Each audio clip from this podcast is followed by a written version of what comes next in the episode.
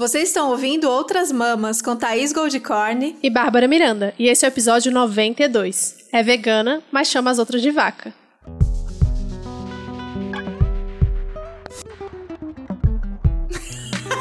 Gente. Este nome, sinceramente, sinceramente, Brito. É, é. Esse episódio vai necessitar de um conhecimento memístico, uhum. um conhecimento do Twitter, do que tá rolando aí essa semana, mas tudo bem. Se você não tiver esse conhecimento, a gente vai explicar o que, que é esse episódio e o que, que motivou a gente a fazer. Bom, eu não assisto a Fazenda, não vejo, só vejo os memes no Twitter, especialmente da Jojo. Mas rolou essa semana uma fala do Biel. Pra quem não sabe, o Biel é aquele menino que canta funk. Agressor de mulher. Agressor de mulher, exatamente. Que fez uma crítica a outra pessoa na casa que eu nem sei quem a é. Lid. Você vê como, como eu estou dentro da fazenda. A Lid, maravilhosa. De quem? Lid, maravilhosa. A Lid, que eu não sei quem é, que é vegana, e chamou outra mulher na casa de vaca. E aí o Biel fez essa crítica e falou: é muito coerente ela ser vegana e chamar as outras mulheres de vaca. E aí foi toda uma discussão com quem, Thaís? Eu não sei com quem foi. Quem que tá junto dele no rolê? Ele falou com a outra tóxica, que é a MC Mirella. Que assim, já tô na, na. Vocês sabem que eu sou chegada no reality, né? E pra quem não sabe essa informação do meu passado que me condena, eu já trabalhei na produção da Fazenda. É um programa que, assim, eu tento não dar audiência, porque, né, Record é aquela tristeza toda, mas eu gosto muito da Fazenda. Independente disso, rolou essa discussão. A gente acha a, a discussão muito pertinente, porque a galera começou a não entender essa crítica do Biel e tirar um sarro dele, porque ele é gongado, ele é todo errado, ele é esse cara que não deveria nem ter entrado num programa desse, né? Um cara que é, não é que suspeita, é um cara acusado de violência contra a mulher. Uhum. Um cara com passado todo errado, um cara que não assume, um mimadinho, enfim. Então, tudo que ele fala, tudo que ele faz, obviamente, a, a galera do Twitter cai matando, com razão. Mas a galera começou a falar: nossa, que viagem, né? O que, que esse cara tá falando? O que, que tem a ver a pessoa ser vegana e xingar e chamar outra mulher de vaca, né? Qual é a incoerência disso? Não faz sentido isso. E aí, então, a gente, como né, um podcast feminista e vegano e que fala muito dessas questões, a gente aproveitou essa deixa para falar não só disso, mas de todas aquelas incoerências, é, todas aquelas hipocrisias que a gente, enquanto vegana, carrega ou é acusada de, de carregar. Sim, e ontem foi Dia Mundial do Veganismo, dia 1 de novembro. Nós estamos gravando no dia 2, né? E a gente resolveu fazer um post bem zoeira, bem descontraído, para falar, porque tava todo mundo fazendo uns posts super bonitos de como o veganismo mudou a vida. A gente falou, cara, não quer fazer a mesma coisa, sabe? Todo ano a gente faz, porque todo ano a gente faz, e faz o texto sobre como o veganismo mudou nossa vida e mudou mesmo. A gente fala aqui sempre como foi importante pra gente essa transição pro veganismo. Mas a gente não queria fazer a mesma coisa dos anos passados e resolvemos fazer um post colocando algumas contradições zoeiras ou não, né? Que normalmente aparecem, as pessoas perguntam no nosso grupo Telegram. Por sinal, se você não está no nosso grupo Telegram, entra. É telegram.me barra chat outras mamas. É, que rolam discussões bem legais lá. E algumas coisas como, ah, se eu tenho gato, eu posso me considerar vegana, porque meu gato não é vegano, eu acabo comprando carne para ele.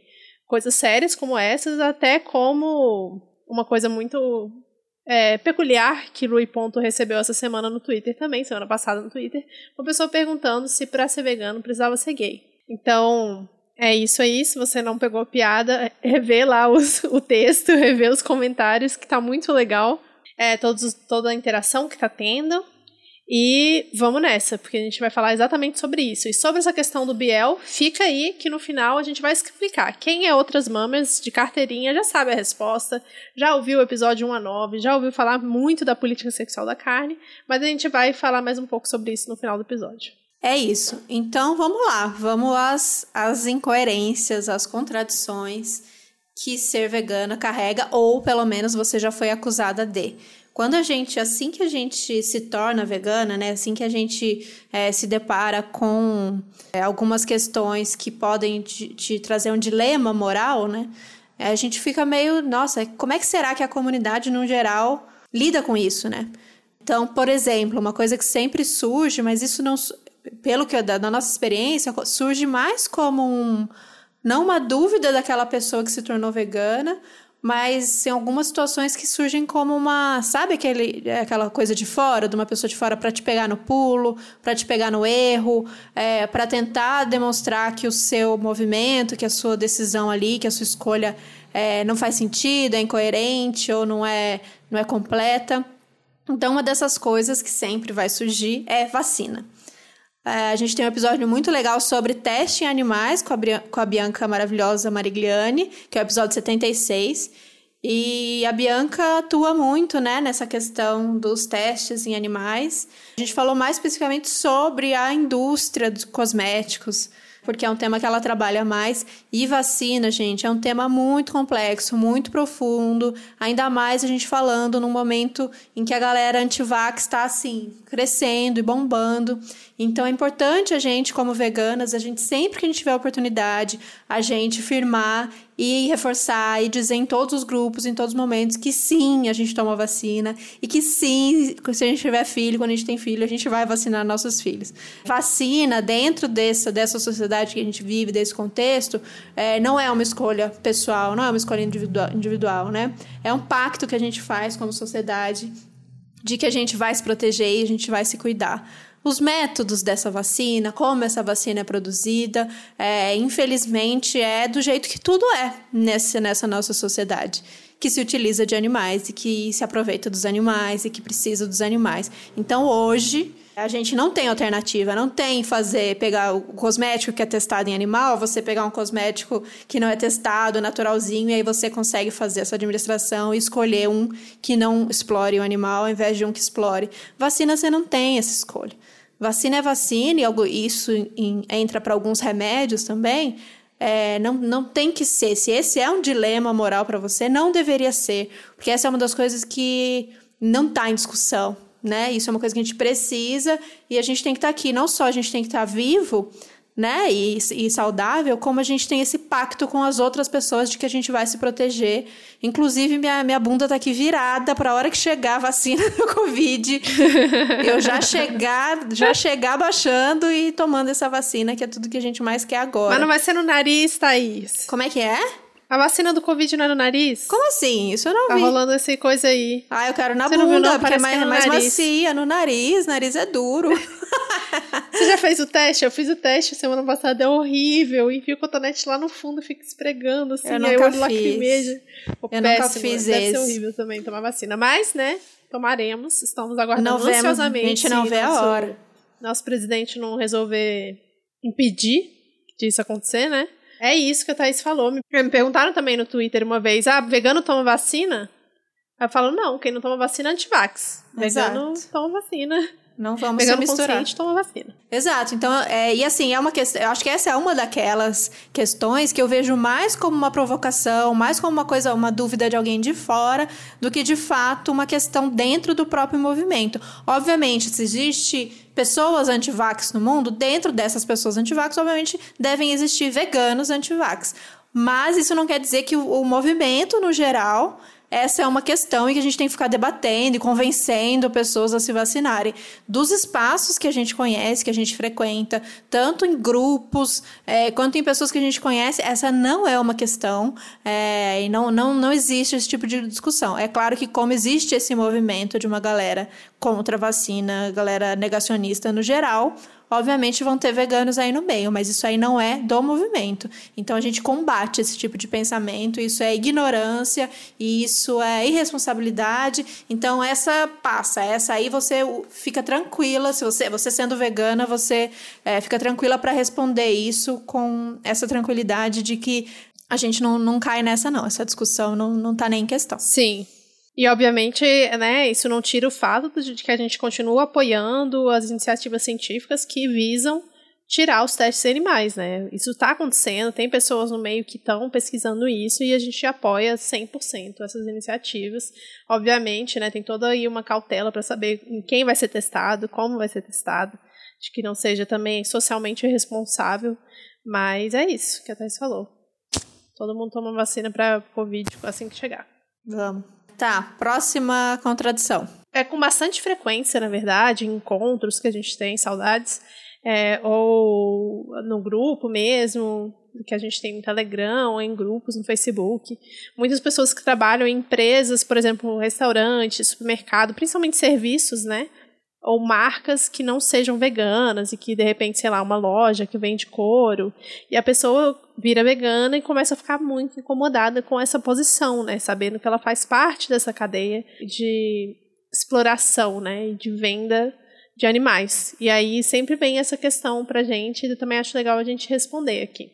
A primeira coisa que eu penso é que a gente recebe muito tipo dessa, desses dilemas e a pergunta no dilema quase sempre ela vem no posso ser considerada vegana? Sou vegana? Eu, eu acredito que não seja por aí, né? Ser vegano é, é não contribuir com com a exploração é, de animais, seja de qualquer maneira. Se você tem isso como objetivo, como seu norte, como seu olhar para todas as coisas, e você faz tudo dentro do seu possível lá, né, atendendo da sua realidade, isso é, é, ser vegana, né? Não tem muito isso de, ai, a minha realidade é que de vez em quando eu tenho vontade de comer um queijinho. Não, não, não, se, não se encaixa nisso. Mas dentro dos limites mesmo materiais que a gente precisa para viver. Trabalhar é necessidade. E para 99% de nós, a gente precisa trabalhar para sobreviver, né? A gente está dentro dessa realidade aqui de que a gente precisa trabalhar e, na maioria das vezes, a gente não tem muita escolha. Então, o que a gente costuma responder é o seguinte: a gente precisa trabalhar. Você sendo vegana, como você se sente é, trabalhando para uma empresa não vegana? Eu imagino que mal, né? Eu imagino que não é confortável para você. Então, é aquela coisa, tipo, estou aqui porque preciso mas por conta do meu desconforto, né, e não por conta de uma, de uma validação externa de uma carteirinha, mas por conta desse meu desconforto e por conta é, de eu não apoiar isso que eu tô trabalhando, né, de eu não querer que mais jaquetas de couro sejam vendidas, para eu não querer que mais comidas com animais sejam vendidas, por conta desse desconforto, eu vou fazer de tudo dentro da minha realidade, dentro do possível, para fazer uma transição, para fazer uma saída desse lugar e tentar é, trabalhar num lugar que, né, que não, não, não me fira tanto. Eu acho que é meio por aí, isso pensando, obviamente, em tendo condições, né? Então, se não é possível, uhum. se o uhum. trabalho que você tem agora, esse é o trabalho que coloca comida na sua mesa, esse é o trabalho que paga o seu aluguel, esse é o trabalho que você precisa fazer porque é essa habilidade que você tem, trabalho não é assim, ah, escolhe outro, porque tem gente bem sensível em grupo vegano que responde uhum. isso, viu? Bem deslocado da Só realidade. Troca. troca de trabalho, poxa. A gente sabe que, né, conseguir trabalho não é assim, né, nesse, especialmente nesse contexto. Então, garanta aí esse trabalho que você tem e pensa que é isso. É uma contradição? É uma contradição, mas é sua? Ou é desse sistema maluco que a gente vive, que a gente tem que fazer um trabalho que a gente nem acredita, um trabalho que a gente está completamente deslocado daquilo que a gente quer fazer para o mundo?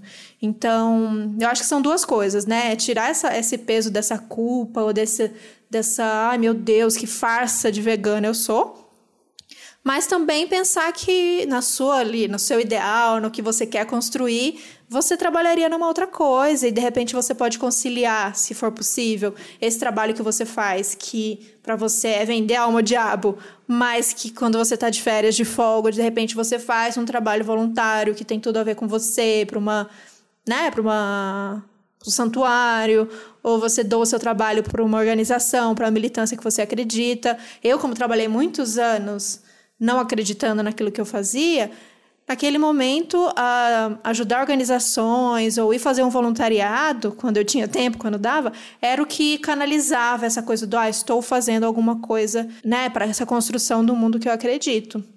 Essa é meio, vale como dica, né, meio. É, me perguntaram também uma vez, eu nem lembro se foi no Twitter, mas eu acho que talvez eu já tenha até comentado aqui, se não foi aqui, foi na hora do abacate uma pessoa que era frila e pegou um frila de frila de design, comunicação, e pegou um frila que era para uma hamburgueria, alguma coisa assim, me perguntando o que, que eu achava. Eu falava, cara, eu não posso analisar a sua situação nesse momento, porque neste momento eu estou numa situação que eu não preciso pegar um frila de uma hamburgueria, fazer um, um flyer, uma propaganda, um post para uma hamburgueria com, com um pedaço de carne, sabe? Mas já peguei várias vezes e às vezes ainda tem que pegar, não, não, não, não tiro totalmente essa, essa possibilidade, depende muito da minha situação, de como que eu estou no momento, se eu estou precisando de dinheiro ou não, se eu estou tendo apoio né, de outras pessoas. Eu, eu sempre falo, tem um, uma rede de apoio muito grande. Então, para eu fazer uma coisa que eu não quero, de fato, assim, que realmente vai me incomodar muito mentalmente, é muito difícil. Mas aí vai de cada pessoa e tem que ver também a questão do, da sua segurança, né? De como que você sente com relação a isso no dia a dia. Se se tornar pesado todo dia para você, aí tem que arrumar outras formas de resolver isso. Como a Thais falou, não necessariamente largar o emprego, mas ir atrás de formas que você consiga, como que chama? Aliviar essa tensão, né? E ainda assim, né, Babs, eu acho que tem é, coisas muito escancaradas, tipo trabalhar para uma hamburgueria, é, trabalhar numa loja que vende couro, ou aí explorando, é, é, explorando não, é, ampliando a questão do veganismo, trabalhar para um banco, para quem é anticapitalista. Eu acho que tem várias coisas que vão são mais diretas, mas vão doer bastante. Mas a gente vive nessa sociedade que ela é especista. Então, é até o seu trabalho que uhum. parece inofensivo, né? De alguma maneira ele vai estar tá contribuindo é, para essa exploração. Sim.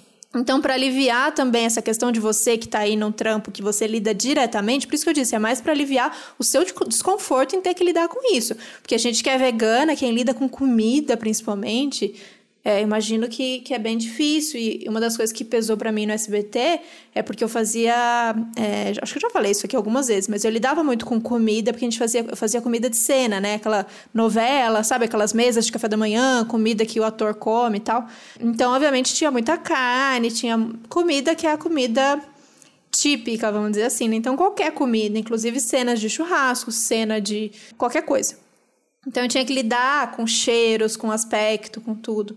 Isso foi uma das coisas, né, gente? Não foi a única, porque eu tinha que lidar também com animais vivos, tipo animais de cena, que também já falei aqui. Então a coisa era bem visível, era bem palpável, né? E isso começou a me incomodar bastante. Mas existem as formas indiretas, né, de você estar tá contribuindo e que talvez não pesem tanto no dia a dia. Então, para aliviar um pouco isso de que tá desconfortável que está lidando direto, mas que você não é uma farsa, porque a maioria das pessoas trabalha nesse contexto, né? A gente já falou isso aqui algumas vezes, de que, tipo, não adianta a gente Sim. se isolar, você pode também tentar ir para uma ecovila e você plantar as coisas que você come, você pode tentar aliviar a sua culpa aí do processo é, se isolando, mas o mundo especista continua existindo, então é mais de alívio mesmo individual, né? Sim, e essa questão do trabalho é muito específica, a gente tem que também parar de idealizar um mundo em que onde todo mundo é vegano e todo mundo é muito legal, né? Uhum. Porque o que a gente ouviu de história de estabelecimento que é vegano, mas os donos não são, porque capitalismo tá aí para isso, né? É, para mostrar que tudo é mercantilizável. E aí a pessoa sofre, porque eu já ouvi história até de uma pessoa que era tipo a única pessoa vegana do rolê era ela e era um estabelecimento vegano e ninguém tava nem aí, todo mundo só tava aí pro dinheiro que entrava no, no caixa no final do mês, sabe? Então, assim, também a gente não tem que idealizar muito outros, outros trabalhos que que são, teoricamente, completamente de acordo com aquilo que a gente acredita. Pois é. E se vocês tivessem uma ideia que aqui em São Paulo, por a gente ser envolvida, eu ser envolvida com as questões de conhecer as pessoas do restaurante, conhecer muitos veganos, as pessoas me contam muito abusos, né, de patrões, questão trabalhista, questão, questão de assédio moral, questão de assédio sexual em estabelecimentos veganos. Então, praticamente, vocês podem reparar que eu como, que eu peço comida e que eu como nos mesmos lugares. Porque eu comecei a falar, meu Deus, a pessoa me conta, eu falo, meu Deus, não vou mais frequentar esse lugar. E aí paro de frequentar, e paro de frequentar, e paro de frequentar. Só sobrou os lugares, é, basicamente, de mulheres e os é, dos meus amigos. Então, também, é isso que a Bob falou é bem importante. A gente tem uma idealização, e é isso, gente, vegano. Vegano, ser humano, com toda a caixinha de defeitos e de tretas possíveis. Então, né, tem que fazer a balança. Eu já vi gente que fez esse movimento de sair de um trabalho não vegano ir para um trabalho onde as pessoas eram veganas e a, a, coisa ser tão mais suja que a pessoa acabou preferindo voltar para o trabalho não vegano. Então, tem isso. É, tem isso. Bom, já que falamos de comer em restaurante, essa é uma coisa também que vem com frequência. A pessoa comer em restaurante não vegano é a mesma coisa, não é a mesma coisa que boicotar a empresa que testa em animais, porque sempre tem isso, né? Tipo, ah, é sempre o exemplo do Prime, né? Sempre. Que a gente sempre dá do Prime Dog em São Paulo. Ah, é vegano, mas come no Prime, tá financiando aí a exploração animal. Não tem como. Tem, tem sempre uma galera que vai falar isso, né? Isso dentro do veganismo, obviamente, né? Não as pessoas. As pessoas que são carnistas, não. Todo mundo gosta do Prime, todo mundo vai no Prime. Por que, que as pessoas se implicam com isso? Esse é um debate interno, né? é um debate interno que, inclusive, a gente já citou, né? Antes. Que é o, no episódio 25, Boicotar é Preciso. Esse episódio deu o que falar, meu Deus do céu. Ó, uhum. a questão é essa discussão do Prime. O Prime Dog, para quem não conhece, é uma hamburgueria, uma lanchonete, enfim, aqui em São Paulo bem famosa. E ela tem é, hambúrgueres, tem um cardápio carnista com carne normal. E tem o cardápio vegano. Só que os veganos adotaram muito esse lugar. Porque é um lugar que fica aberto até de madrugada, porque a tia é muito legal, porque os lanches são muito delícia. Então, você acredita que o lugar é vegano se você não prestar muita atenção, porque os adesivos são todos veganos, é um ambiente muito vegano. Uhum. E na verdade não é. Ela continua, e a tia continua vendendo os hambúrgueres com carne e ela vai continuar vendendo. E os veganos é, é, é, é um lugar queridinho nosso. Na real, quando rola essa acusação de ai, que hipocrisia, é vegano, mas come no Prime, não é sobre essa hipocrisia, né? Porque ele, ninguém acha que dá para você comer só em lugares 100% vegano, mesmo em São Paulo, que é um lugar que tem muito restaurante vegano, não é possível fazer essa escolha, se você for comer fora, claro. Mas é justamente quando usa isso de argumento, quando alguém vai dizer que faz um boicote a empresas, por exemplo, como a Unilever. Ah, então existe esse debate chatésimo, gente, chatésimo dentro do movimento, que é vegano liberal dizendo que o que importa é o produto ser vegano. Então, se o produto é livre de ingredientes de origem animal, foda-se o que a empresa faz, não importa qual é a empresa, o produto é vegano e vamos consumir, e vamos divulgar, e vamos aplaudir, vamos fazer tudo. E existe uma outra galera que também, e aí não é só, a galera acha que é polarizado, também não é. Existe uma outra galera que é do boicote e fala: não, se a empresa testa em animal ou se a empresa patrocina eventos com animais, a gente boicota ela no todo. E aí vira uma coisa de tipo: meu Deus, eu vi você na rua comendo uma, sei lá, Hellmann's vegana. Sim. Você não é vegano, não sei o quê. E eu acho que nem uma coisa, nem outra. Obviamente, eu tô mais longe dos veganos liberais, mas o que a gente acredita hoje, que não é a galera que é chamada abolicionista, que também vamos contestar essa, essa divisão. Esse termo. Esse termo. De que é uma coisa assim tão ferro e fogo, uma coisa tão simples assim de decidir. O motivo pelo qual eu boicoto a Unilever é muito mais profundo e tem muitas mais, muito mais camadas do que só, que não é só, é muita coisa, é testar em animal. É todo, é tudo que a Unilever representa é tudo que a Unilever faz com Unilever e inclui aí Nestlé, etc, etc, etc. Todas as faz grandes. Com, é. Faz com a natureza, faz com o meio ambiente, faz com os, com os com trabalhadores, pessoas. com as pessoas. Então, é, existe esse boicote que eu aplico ele, mas hoje em dia eu não penso mais tão assim de tipo, meu Deus, um dia a minha, ah, vou dar um exemplo ótimo. Meu sobrinho nasceu, recebendo os, os parabéns de vocês. Eu fiquei pra titia mais uma vez. E eu fui lá cuidar da minha, da minha irmã e fiquei lá com a minha mãe. Quando eu cheguei, a minha mãe estava toda feliz que ela tinha comprado uma surpresa para mim. E eu abri o freezer dela. falou: abre o freezer. Eu abri o freezer, era um Magnum vegano. Se fosse outra época, eu ia falar: mãe, eu já te expliquei, eu não como coisa de empresa assim, assim, assado. Eu boicoto. Eu falei: o quê? não tem ingrediente, porque ingrediente eu não abro exceção, obviamente. Mas sabe, minha mãe fez uma surpresa para mim, tava toda feliz. Eu tomei o Magnum feliz. Aliás, feliz não, porque eu vou dar um spoiler para vocês, nem é gostoso. É, eu também não Você achei acredita, não. Babi?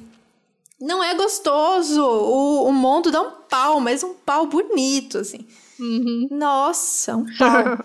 Não é gostoso, mas vocês entendem que hoje eu não penso que a questão é do meu consumo individual ali, de que um dia eu consumi a Unilever, diferente de ingrediente, que o ingrediente com leite é diretamente uma vaca, um indivíduo que foi explorado, mas que a questão do boicote à empresa é uma questão política.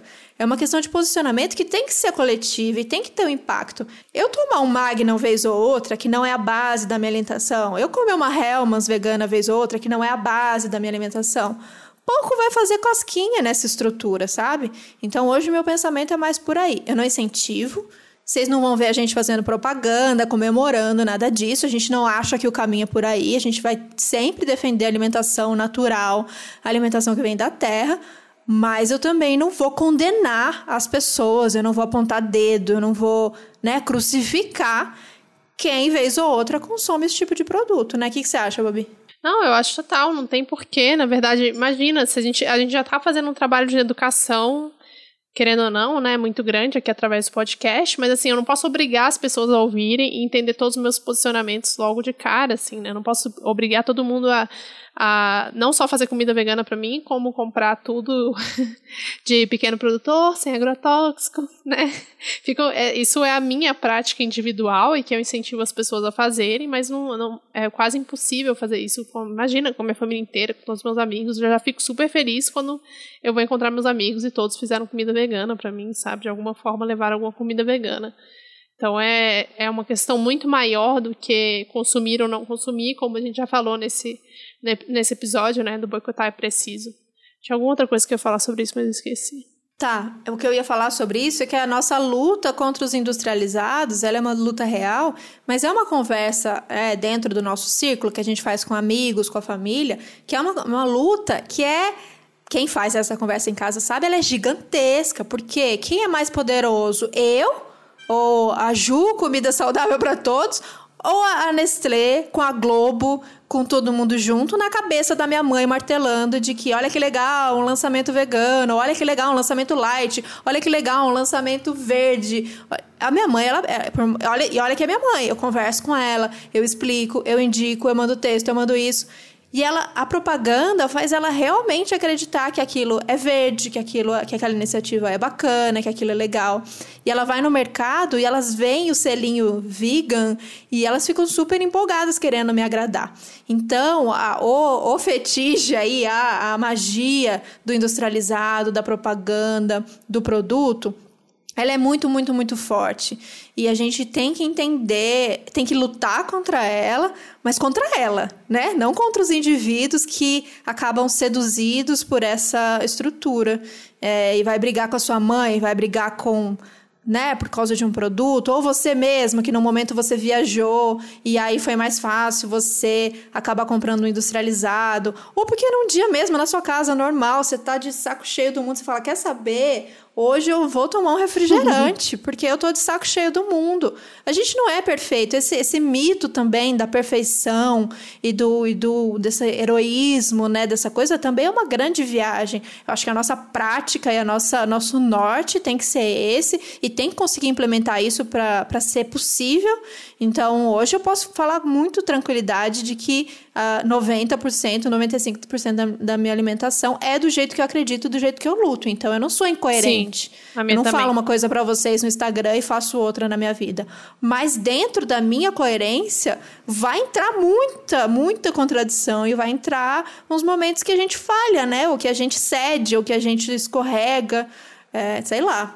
Isso que você falou é muito importante, que eu lembrei que eu ia falar, é que não, também não é para dizer que, nossa, nosso consumo individual não faz nem cosquinha na Unilever, que aí a gente vai largar tudo para cima, tacar o foda-se, consumir tudo que é produto industrializado e falar, não, agora, a partir de agora, então, ah, já que não faz diferença, eu vou continuar consumindo. Não é, não é essa questão, né? A gente entende o problema, a gente entende que o problema é do sistema, não é nosso como indivíduo, e a gente está tentando individualmente e coletivamente com vocês que estão ouvindo a gente, fazer essas mudanças, né? É uma coisa mais organizada, é uma coisa que ultrapassa o meu, o meu consumo individual.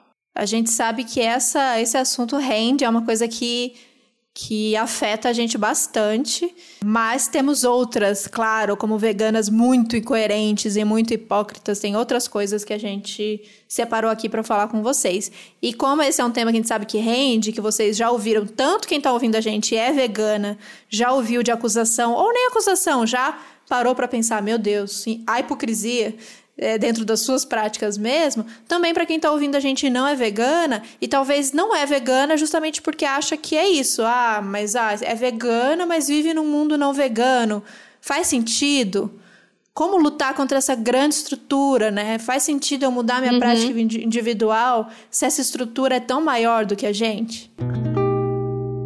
E aí vem uma também que é muito boa com relação principalmente à alimentação, né? Já que estamos falando de alimentação, que é, eu acho que é principalmente a galera que não é vegana falando para os veganos, tipo, ah, vocês se alimentam de um monte de vegetais, mas vocês estão aí comprando comida cheia de agrotóxico, que também faz parte de todo o sistema, e estão se envenenando, e o veneno mata os bichos, além da questão ambiental que destrói a natureza e tudo isso, que já sabemos, né, do episódio 81, Jornal do Veneno com Juliana Gomes, que é um dos melhores podcasts da podosfera, Parabéns, Ju, pelo trabalho jornalístico incrível que você faz. Quem não conhece, recomendamos que vá lá conhecer o trabalho da Ju. Mas é mais uma contradição que é do sistema e a gente tem que fazer dentro do possível, né? Assim, é, as, primeiro que as pessoas acham que dentro da carne não tem agrotóxico, né? Quando na verdade elas se alimentam basicamente de ração para animais, que é basicamente soja, que é entupida de agrotóxico. E o agrotóxico ele é bioacumulador. Então isso é uma grande falácia que as pessoas estão usando para dizer que vegano come muito mais agrotóxico do que não vegano, né? Pois é, e não só a questão da carne, como a questão dos industrializados também, né? Como é bom conhecimento, né? uhum. né? Como é bom a gente ouvir de uma fonte de quem de fato estuda, como é o caso da Juliana. Então, é, tem esse argumento também para desqualificar essa alimentação de vegetais, que não é exclusiva, não deveria ser pelo menos de vegano, porque quem come carne, tirando aquela doida influencer carnívora que só come carne, as pessoas que se alimentam de carne também se alimentam de vegetais. Então, esse é, uma, é o tipo de coisa que, assim, todos nós deveríamos lutar por uma alimentação sem veneno, porque todos nós estamos sendo envenenados, e quem, quanto mais pobre, mais envenenado a gente está sendo mas fica uma birrinha, né? Fica, parece que é uma acusação. Não, mas e você que come com veneno? é uma viagem, uma grande viagem. Então, o, o, que, o que a gente Ai, luta. É o meme. O que a gente luta é por uma alimentação sem veneno. É possível para todo mundo? Todo vegano come alimento orgânico? Quem dera. Mas a gente sabe que não é possível. A gente é, tenta trazer aqui episódios de que a gente, com o da Alenar ou da Cris Maimone, para dizer é, como a gente consegue é, se alimentar de alimentos sem veneno é, saindo um pouco dessa lógica desse alimento orgânico, do selo caro que vende em supermercado. Então, procurar as feiras, os grupos de consumo, mas a gente sabe que mesmo assim, mesmo dizendo que muitas vezes ele fazendo, tem lá o estudo, que no episódio com a Cris ela mostrou pra gente, isso deve estar lá no Medium, é, de que fazendo compra em grupos de consumo, comparado com uma, um, uma compra num supermercado, nem sai mais caro, mas ainda assim a gente sabe que não é, é acessível para toda a população. A gente sabe que uhum. não é só uma questão do valor final. Às vezes é uma questão de acesso, né? O supermercado que você tem perto, nessa rotina maluca que a gente vive. É, às vezes é uma questão de informação, às vezes é uma questão de costume, às vezes é uma questão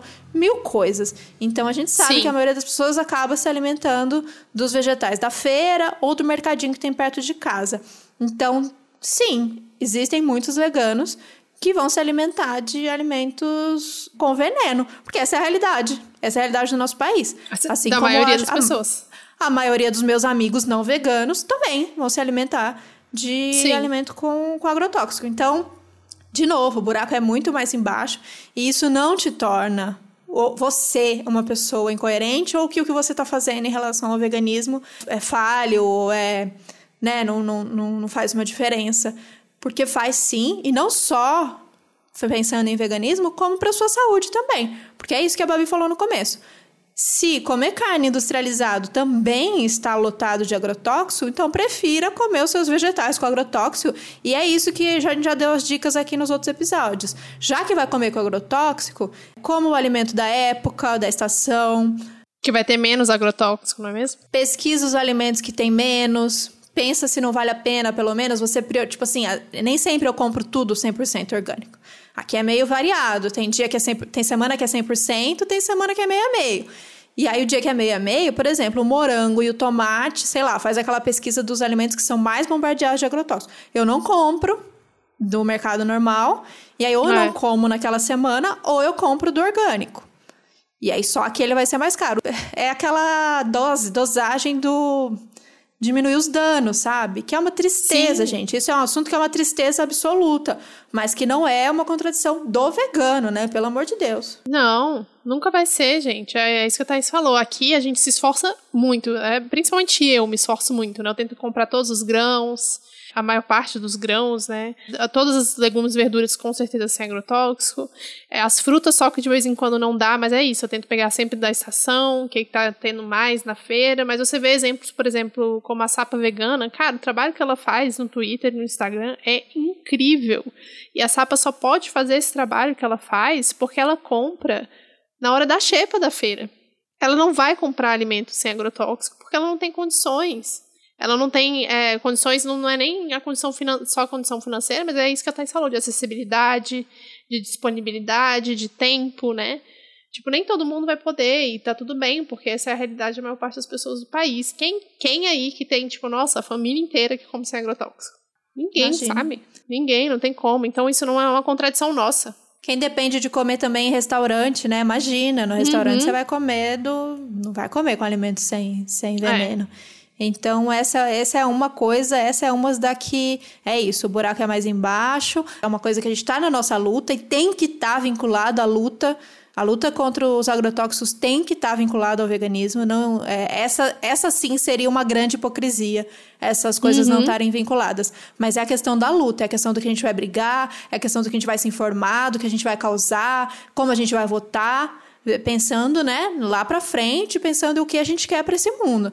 Mas o seu consumo, a gente vai ali tentando equilibrar os pratinhos e tentando fazer o que for melhor que a gente consiga fazer, o melhor para o nosso corpo, porque ninguém quer se envenenar, né? Você tendo consciência disso, você sabendo disso, você não vai falar: "Ah, não, me vê um cheio de agrotóxico, hoje eu tô afim, hoje eu tô afim de um veneno". Não.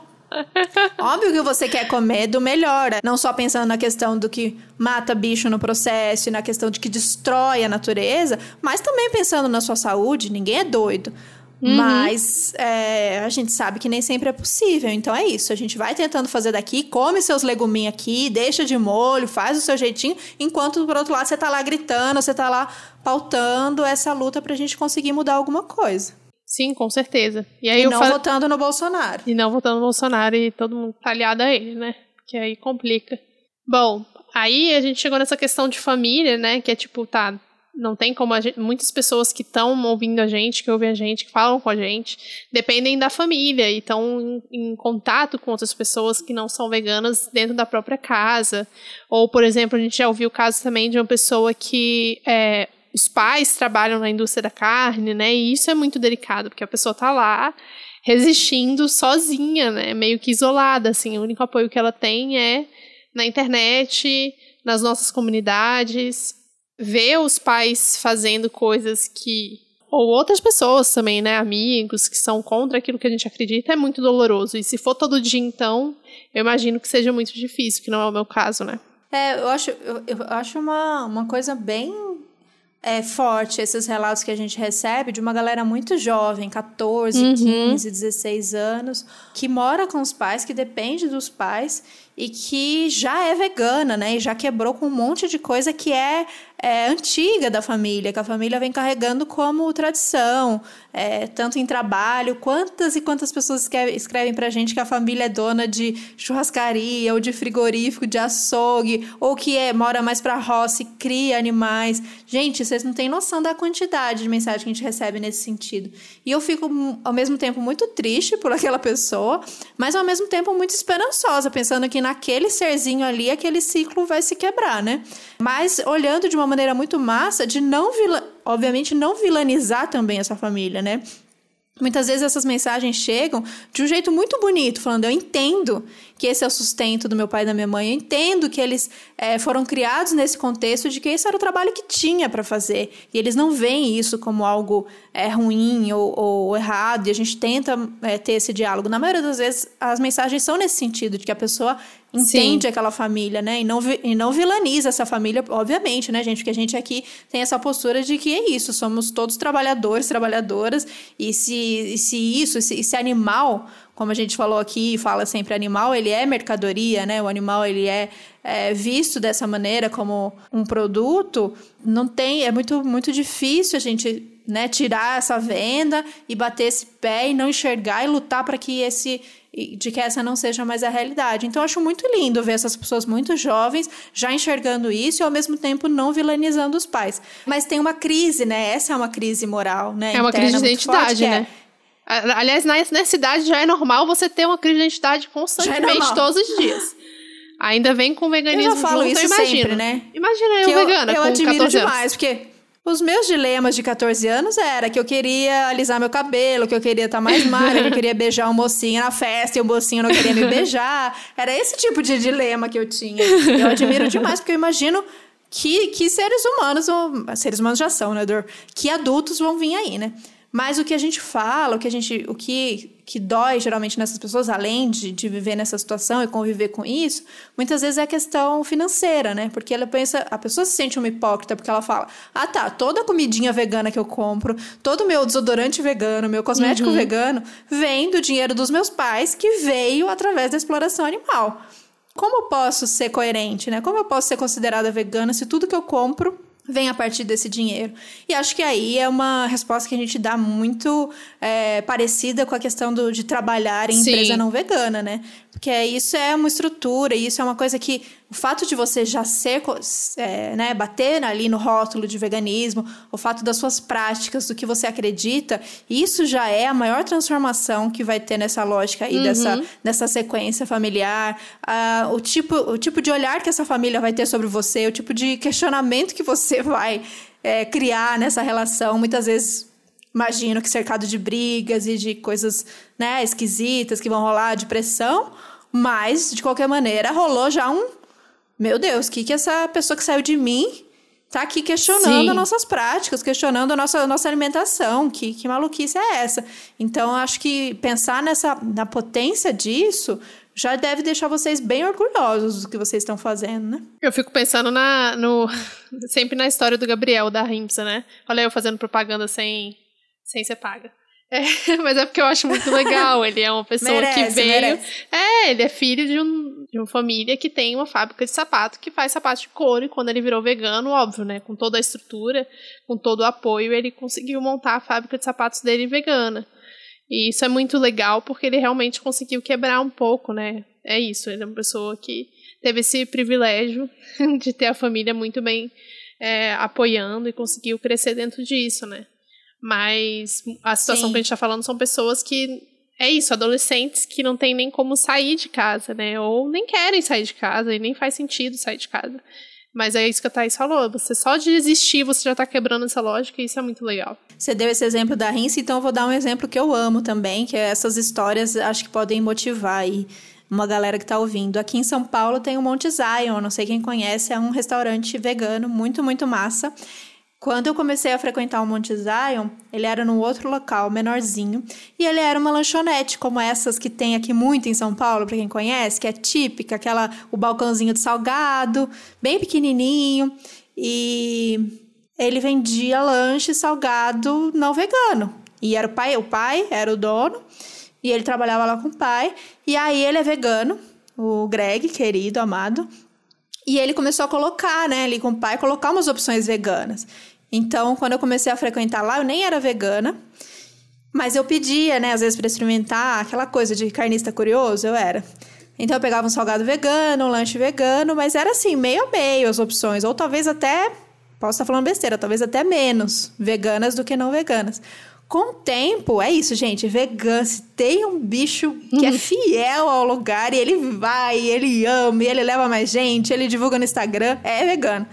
E aí começou a vir muita gente vegana, né? Querendo os lanches, querendo a feijoada, que é a melhor feijoada de São Paulo.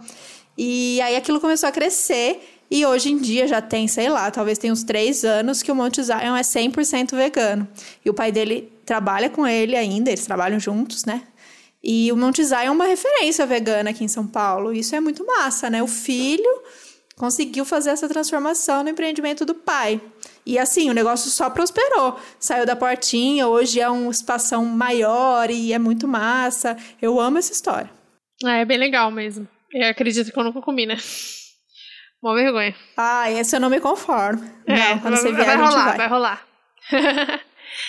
E uma clássica que todo mundo fala sempre é principalmente com relação a pets, a animais. A gente já falou um pouquinho disso no. Qual é o número do episódio? 89, eu acho, que é o História de Adoção dos Nossos Bichos. E falamos também no, no Mercado de Vidas, eu acho que é o 29, se eu não me engano. Se eu não estiver falando besteira, acho que é o 29. Pets e Mercado de Vidas. Sobre o consumo de animais, né? Então, o consumo que os animais têm, que a gente tem dentro de casa. Então, as rações normalmente não são veganas. Aqui no Brasil tem duas marcas de ração que são veganas. E não existe, por exemplo, ração vegana para gato, ou ainda está em teste, ou já existe uma marca, mas aí existe. tem algumas questões, né, com relação à marca. Então, muita gente fica nessa dúvida de tipo, nossa, mas e aí, como é que eu faço? Se eu tenho um gato e eu dou carne para eles, como que é, Thaís, você que tem gato? Pois é, menina. Essa é uma, uma questão que sempre chega e as pessoas perguntam para mim, agora vendo que eu tenho gato, perguntam como é que eu faço e se eu me sinto hipócrita, se eu me sinto incoerente, se eu me sinto mal. É, isso sempre é um debate que rola muito legal e sempre rola no nosso grupo do Telegram. É, e o que eu tenho para falar é que essa é realmente não é uma dessas coisas que, ah, isso é uma bobagem, que, que jogam para tirar a importância do veganismo. Esse é um debate é pesado mesmo e difícil de se fazer, porque é realmente uma daquelas coisas que a gente não tem resposta certa e não tem conclusão. A realidade que a gente tem no Brasil são, como a gente falou naquele episódio sobre pets, são de animais abandonados, são de animais na rua, são de animais sofrendo, animais domésticos, considerados domésticos. É, então não é priorizar, né? Porque às vezes pode falar assim, ah, vocês estão priorizando cães e gatos ao invés dos animais da indústria, as vacas e os porcos, as galinhas. Não é sobre priorizar, mas é sobre encarar a realidade do jeito que ela é. Aqui no Brasil, a gente tem que lidar com essa realidade desses animais. E se eu, por uma questão de ego, falar, ah, não, eu como vegana não vou alimentar esse gato com carne porque isso não vai me fazer bem. Então, deixo esses animais na rua. Isso também, para mim, soa um tanto é, injusto, um tanto egoísta. Então é uma questão assim: quem tem disponibilidade e tem sente no seu coração que você vai cuidar bem de um gato ou de um cachorro e que você tem essa missão na vida, de que você consegue fazer isso e que você vai tirar o animal da rua, faça. Como a gente vai alimentar esses animais? Hoje, muito provavelmente, com uma ração ou com alimentos que vêm da indústria cruel. Sim. Essa é uma incoerência, essa é, é, uma contradição que a gente, se a gente adotar, a gente vai lidar com ela. Mas que eu não acredito que o caminho seja se abster e seja, ah, então já que é assim, eu não vou adotar. Se para você o fardo de comprar ração com bichos da indústria for muito pesado, você enquanto vegano, e você preferir adotar cachorro, e aí você pensa numa maneira de fazer uma alimentação vegana para o cachorro, é possível. Eu já tentei, a Mora já foi vegana por um ano e meio, e eu não dei conta, porque é isso que a Babi falou, as rações brasileiras, elas são novas, né? As veganas. Então, além de tudo, elas são muito cheias de, de, são, são cheias de transgênico e tal. Não é uma ração super premium, por exemplo. Então, o que eu acho ideal hoje, ideal dos mundos, para a gente alimentar os nossos animais domésticos, é a alimentação natural. Né? Pensando que se para gente enquanto humano, a melhor alimentação é uma alimentação natural, livre de veneno, livre de agrotóxico, para os animais também. Uhum. É possível fazer isso dentro da sua realidade, dentro da sua condição financeira, dentro do seu dia a dia? Seu animal vai acostumar, seu animal vai se alimentar bem, você vai conseguir dosar tudo que ele precisa, suplementar e complementar? Se sim, ótimo, sucesso. Se não, não é melhor a gente ter esses animais dentro da nossa casa, alimentados de alguma maneira, da melhor maneira que você consegue, do que na rua, passando fome, correndo riscos? Então é isso que eu penso na questão das vezes que a gente tem que fazer escolhas difíceis para livrar do menos pior, para fazer o não, para fazer o menos pior. É, enfim, vocês entenderam. Porque é, é isso, os animais são explorados de todas as maneiras, uhum. seja os abandonados, os domésticos abandonados, seja os animais da indústria. Então o que eu faço? Meus bichos aqui comem ração da indústria, eles comem ração com bicho. Não fico feliz com isso, não é uma coisa que me deixa tranquila, mas enquanto isso, meu veganismo luta para que essa seja uma mudança, meu veganismo luta para que isso é, não seja uma realidade. Porque se a gente for falar, a galera que fala muito em natural, né? a gente usa alimentação natural para explicar, mas fala assim: ah, na natureza o gato comeria isso, isso e aquilo, e o cachorro aquilo, aquilo e outro. Gente, esses animais não estão no natural deles há muito tempo, assim. Não. Então, é, é muita loucura também a gente pensar que a gente vai conseguir sim, é, simular aquilo que eles fariam num contexto natural, porque não existe natural mais para esses bichos que a gente tem hoje aqui em casa. É, então, essa é a realidade, assim, é o que a gente tem. É, a gente aqui optou por arriscar, porque pensou exatamente nessa questão de a gente não vai conseguir comprar, mas assim, estamos testando e vendo até onde vai. A gente só tá com a aluna há quatro meses e tá tudo bem, ela tá maravilhosa. Mas no momento que a, a veterinária falar, ó, não dá mais ou não está funcionando, a gente muda, não tem muito o que fazer, né? É isso, a prioridade é, é ela tá bem. Com a gente, a gente ainda dá, deixa se desleixar um pouco, esquece de tomar B12, mas com, com, os, com os bichinhos, não.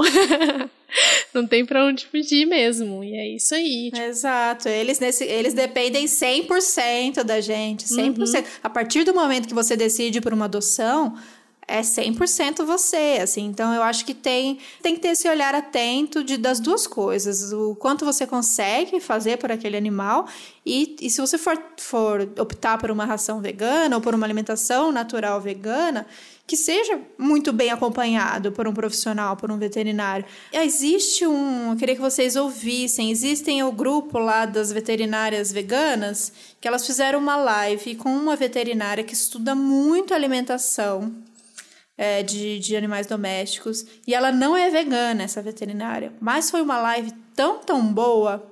Isso virou um podcast. Eu tô falando aqui, isso nem tava no roteiro porque eu me lembrei. Então, o que eu vou prometer para vocês é que eu vou colocar no Medium e vocês acompanhem lá, porque vale a pena.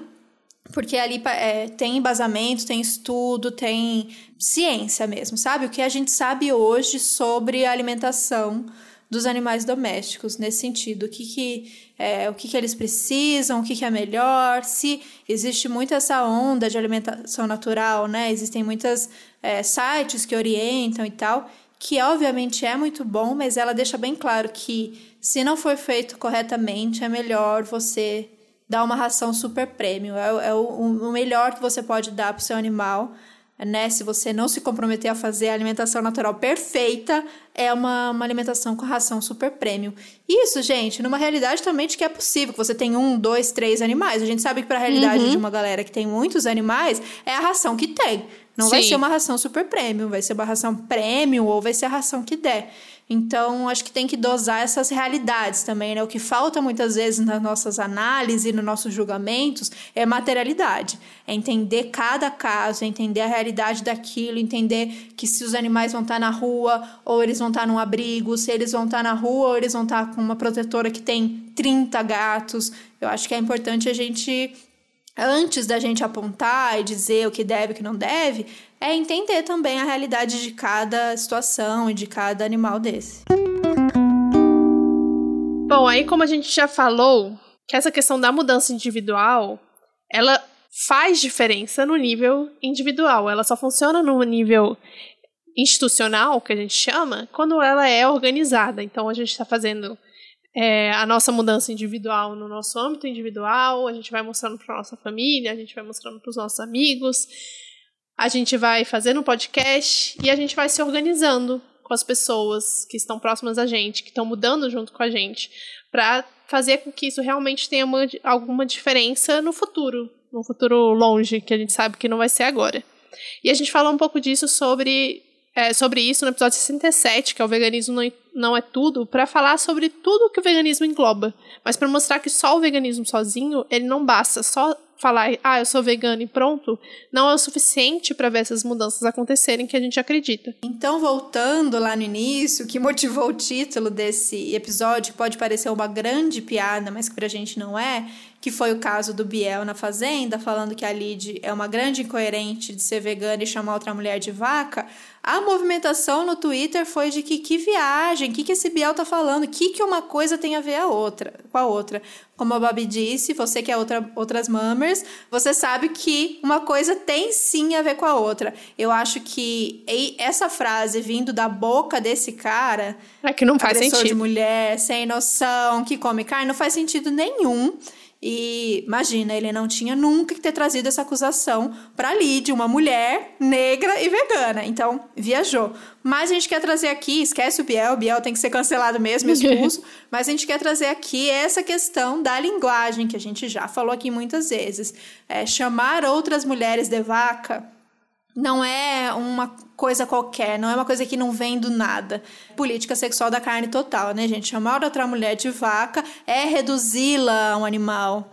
E reduzi-la a um animal porque dentro dessa nossa hierarquia de sociedade, um animal, ele está abaixo, principalmente um animal fêmea, ele está abaixo dessa hierarquia.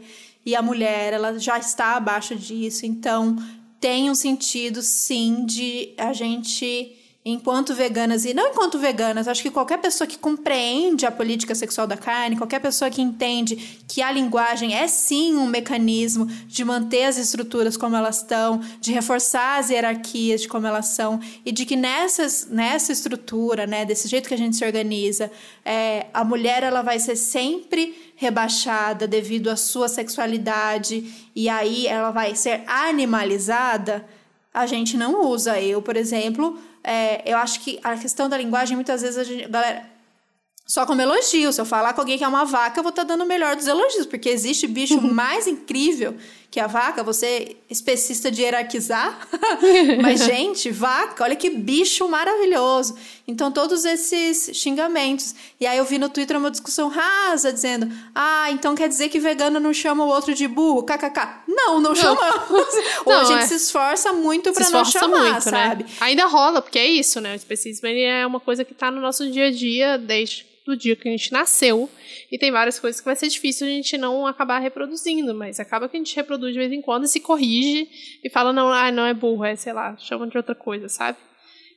Tinha que ter um episódio sim. só de xingamentos acho, não especistas. O que eu acho hoje é que sim, linguagem é muito importante, sim, linguagem eu estou aqui falando de, de orelhada, mas nossas amigas linguistas podem me ajudar. Linguagem é um mecanismo de manter ou de quebrar com estruturas.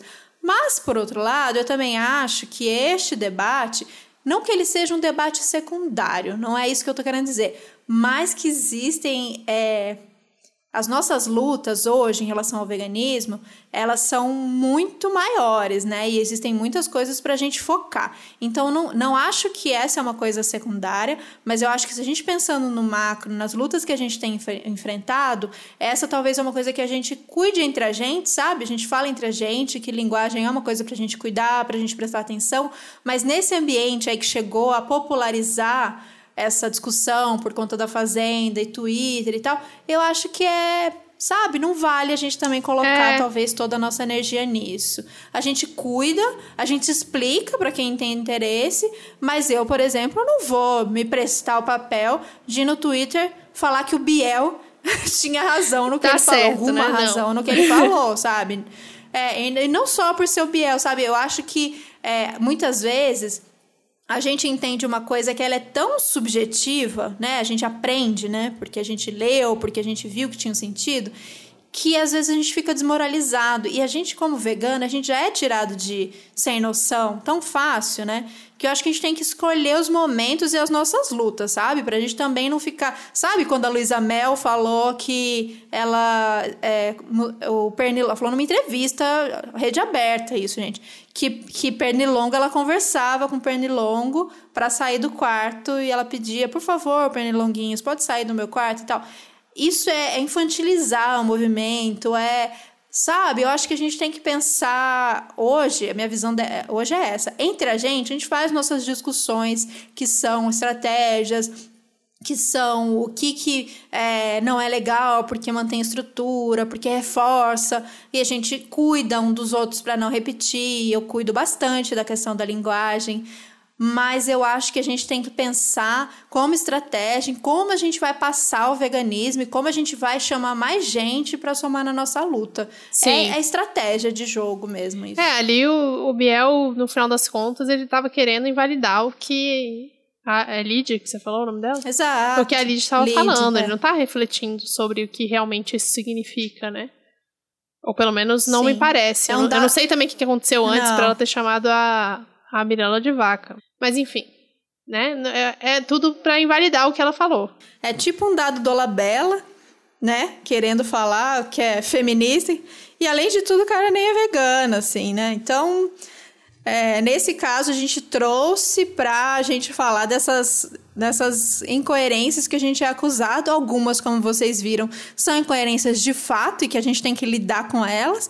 É, mas outras são pura provocação de, de quem quer invalidar o nosso movimento. Então, espero que esse episódio tenha ajudado vocês a primeiro aliviar, para quem é vegano, aliviar alguma algum dilema interno, alguma culpa que você carregava, se achando incoerente.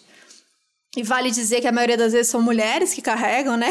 Sim, Esses dilemas, não por acaso, sim. mas porque né, a gente está acostumada a carregar culpa, carregar dilema, carregar incoerência.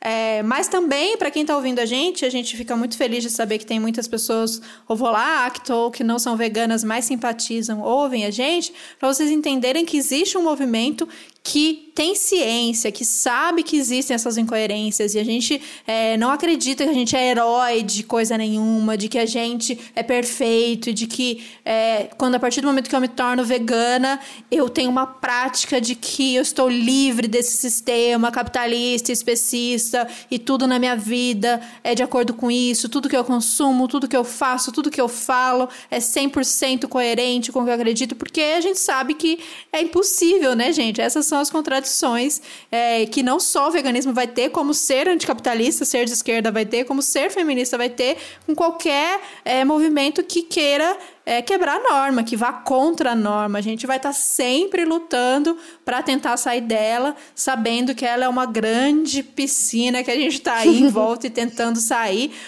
E isso não quer dizer que não vale a pena, né? Que a Babi trouxe é exatamente isso. A gente vive as nossas, é, as nossas realidades, a gente vive aquilo que a gente acredita e a gente luta por aquilo que a gente acredita. Então não existe, ah, já que, já que não dá para fazer isso, eu vou chutar já o que não dá para ser 100%, vou fazer tudo que eu não acredito. Exato, é isso que a gente faz faz muita diferença, faz muita diferença, porque o veganismo, ele não é, aí falando mais especificamente do veganismo, ele não é só um movimento de é, dizer o que a gente quer para uma sociedade futura. Ele causa impacto hoje, ele causa impacto direto na vida de um indivíduo vaca, de um indivíduo galinha, de um indivíduo porco, Sim. de um indivíduo whatever.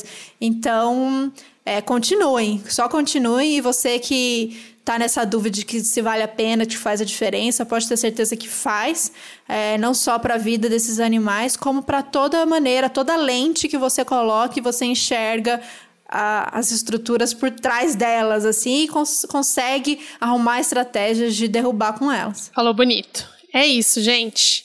Vamos ficando por aqui. Até semana que vem. E se você gostou desse episódio, considere apoiar o nosso trabalho em apoia.se barra Outras Mamas Podcast. É isso. Valeu, gente. Até semana que vem. Beijo. Valeu. Tchau, tchau.